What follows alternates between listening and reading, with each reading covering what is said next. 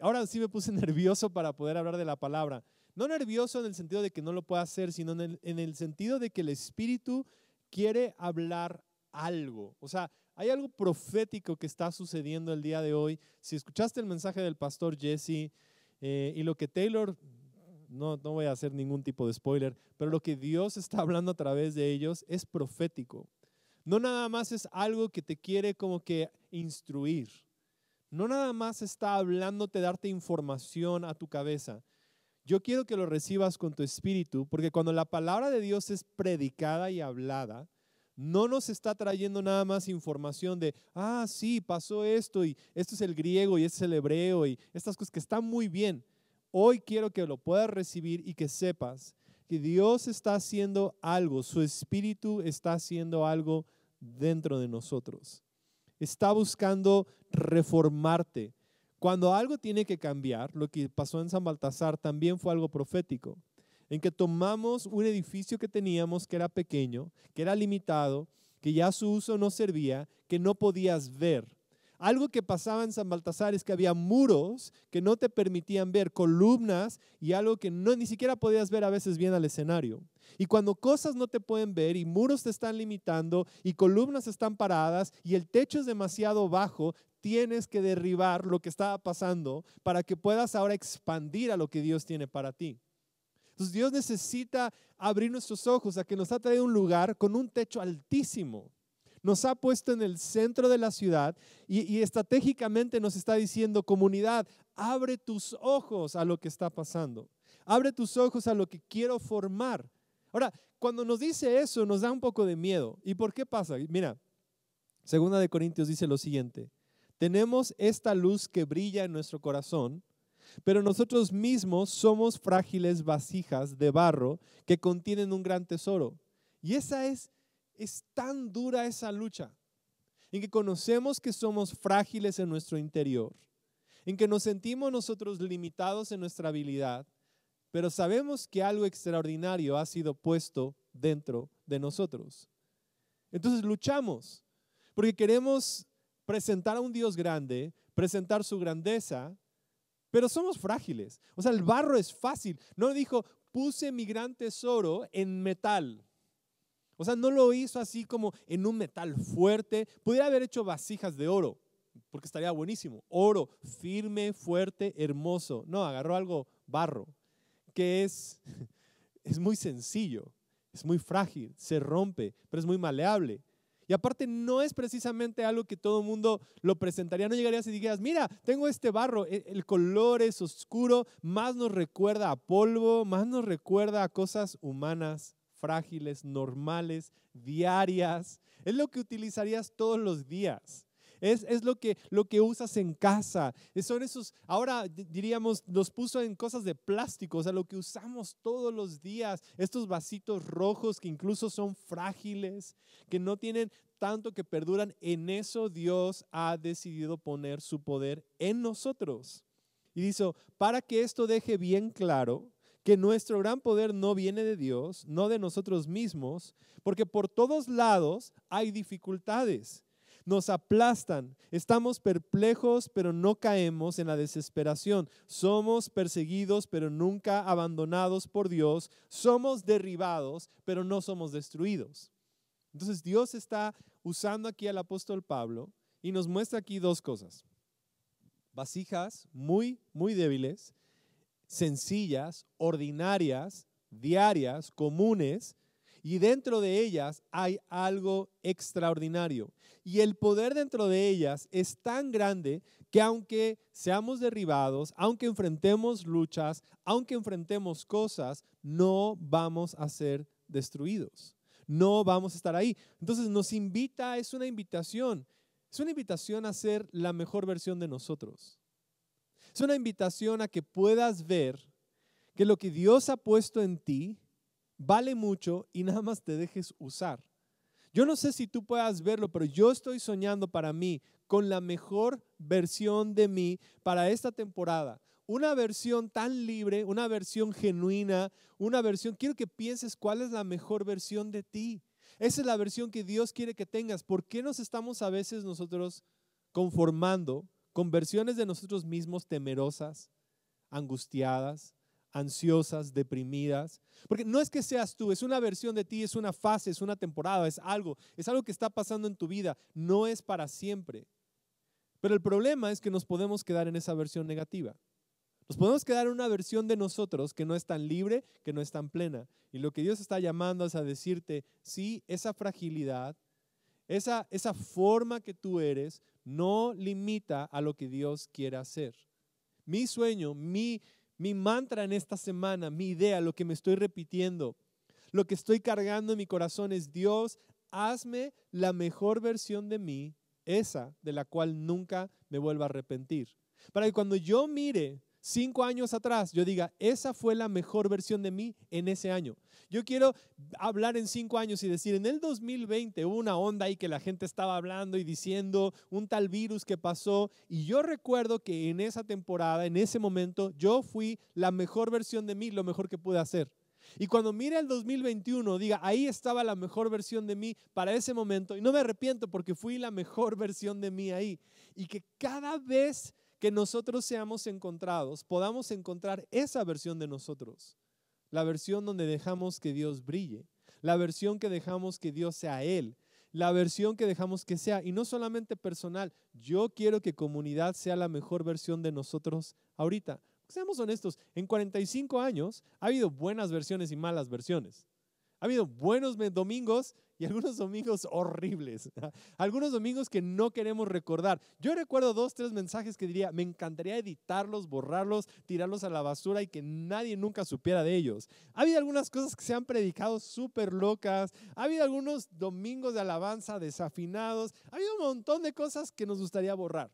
Pero en la gran mayoría de las cosas hemos visto que comunidad sigue avanzando.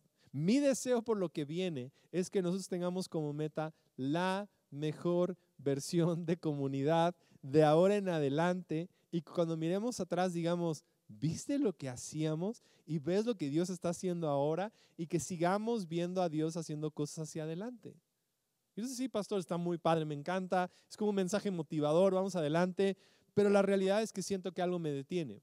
O sea, ¿por qué siento que hoy no puedo ser la mejor versión de mí? Porque siento que a veces me levanto y me bombardean pensamientos de temor y negatividad y celos e ira y, siento que esas cosas están ahí constantemente. Porque Romanos capítulo 8, y si tú sabes, algo que a mí me ha pasado es que en que empecé yo a predicar, todo el primer, yo creo que los primeros dos años de mi vida predicando, predicaba yo dos pasajes. Romanos 8, todo el capítulo lo he predicado un montón de veces, y Juan capítulo 10, versículo 10.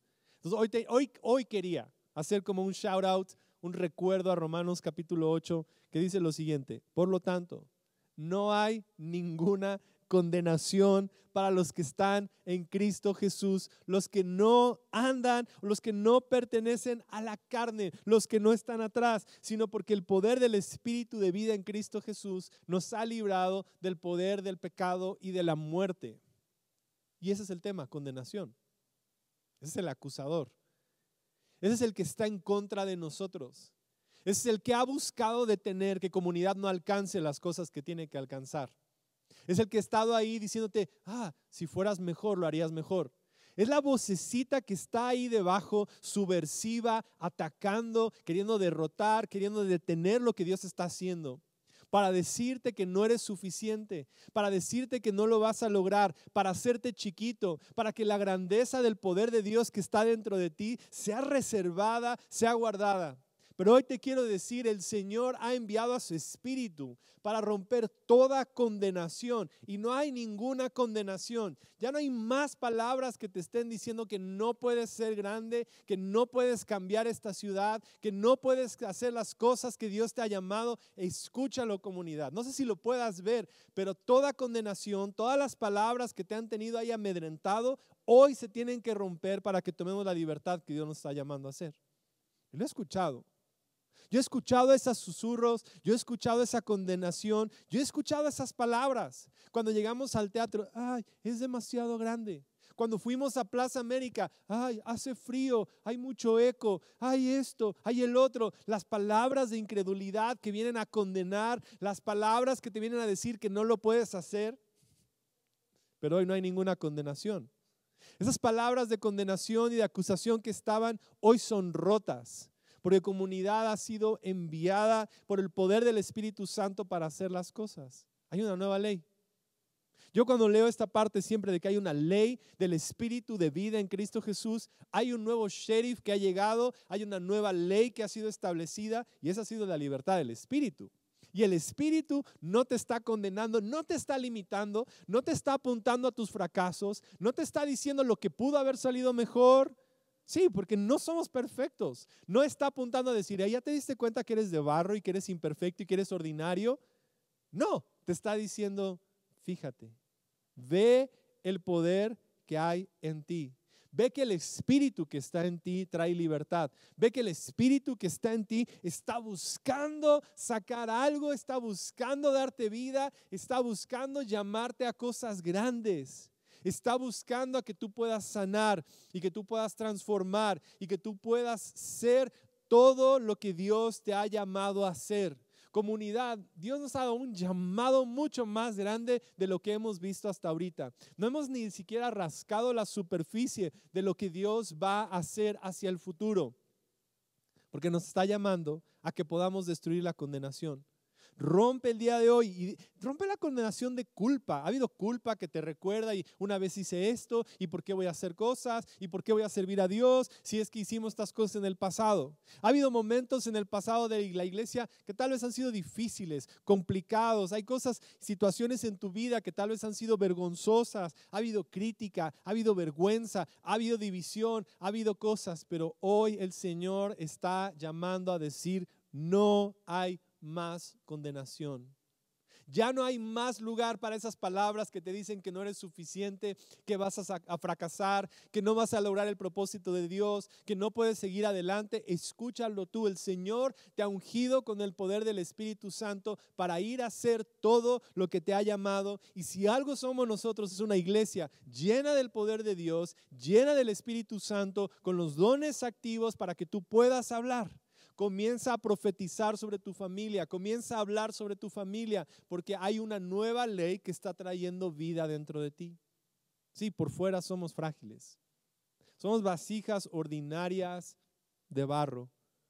Hay presiones, hay dificultades, hay cosas que están pasando.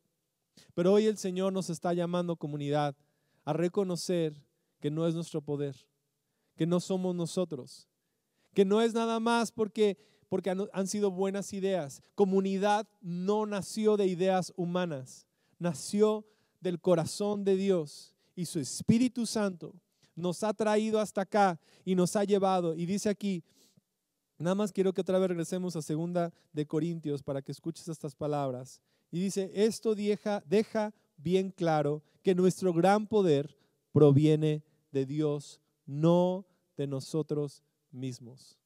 Comunidad, todo lo que hemos logrado ha sido por el poder de Dios que está dentro de nosotros y no de nosotros mismos. Padre, yo oro por cada persona que está en comunidad y hoy mientras celebramos y adoramos y buscamos, se activan los dones, se activa el poder, se activa lo que el Señor nos ha llamado a hacer, se rompen las cadenas y hoy puedo declarar que no hay más condenación, no hay ningún espíritu, nada que pueda venir a hablar en contra de su iglesia, porque el Señor nos ha llamado a libertad y en esa libertad del Espíritu Santo es que veremos lo que el Señor nos ha llamado a hacer en el nombre de Cristo Jesús. Amén, amén. ¿Estamos listos para alabar? Vamos a cantar.